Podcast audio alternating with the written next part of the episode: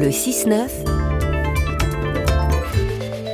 sur France Inter. Et c'est l'heure de la main verte avec le jardinier de France Inter, Alain Baraton. Bonjour. Bonjour Marion, bonjour Ali, bonjour à tous. Le potager du château de Saint-Jean de Beauregard est considéré comme l'un des plus beaux de France. Il l'est assurément avec ses vieux arbres fruitiers palissés et ses deux hectares de culture où se côtoient des légumes de toutes sortes et des fleurs magnifiques.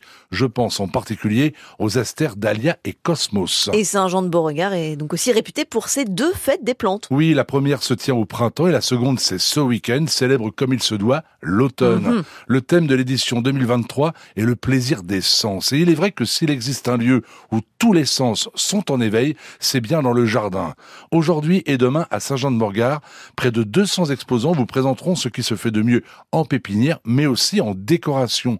À noter pour les grands et petits des ateliers, des dégustations de fruits et des conférences. Et pour ceux qui ne le savent pas, Saint-Jean-de-Morgard est une commune située dans le département de l'Essonne. Allez, à une petite trentaine de kilomètres de Paris. Merci pour euh, toutes ces informations. Alors comme euh, d'habitude, de nombreux auditeurs vous ont écrit. Alain et Barbara vous demandent s'il est envisageable de semer des cacahuètes dans son jardin.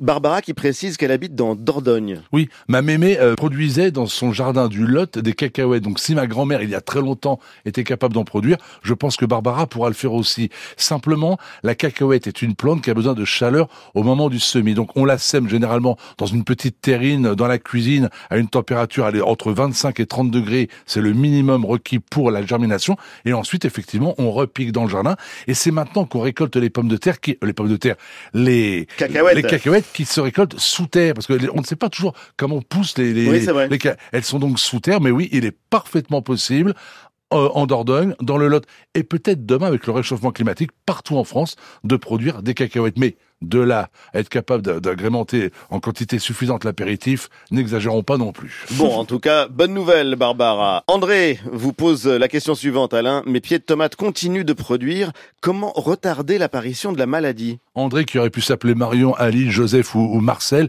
n'avait pas idée du nombre d'auditeurs qui se demandent comment faire pour que la maladie, ce terrible mildiou, ne vienne pas détruire eh bien, la promesse d'une récolte encore à venir.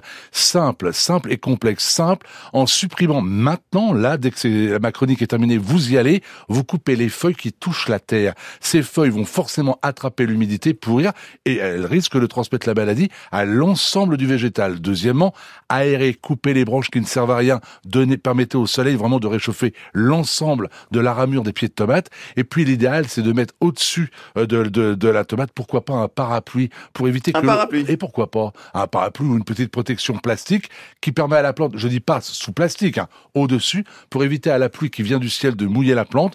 En faisant ainsi, on retarde l'apparition euh, des champignons, mais ne rêvez pas, ça ne durera qu'un temps. Malheureusement, la tomate sous nos climats est une plante annuelle. Elle mourra en octobre-novembre au plus tard en décembre. Voilà pour la réponse. Eve, quant à elle, vous dit que beaucoup de ces arbres ont déjà le feuillage sec. Vont-ils redémarrer au printemps prochain? On sent une forme d'angoisse dans la question, Alain. Eh oui, mais il faut le souhaiter. Il faut le souhaiter. Ces feuilles sèches sont dues à la canicule, au coup de soleil, au manque d'eau. Les plantes ont énormément souffert.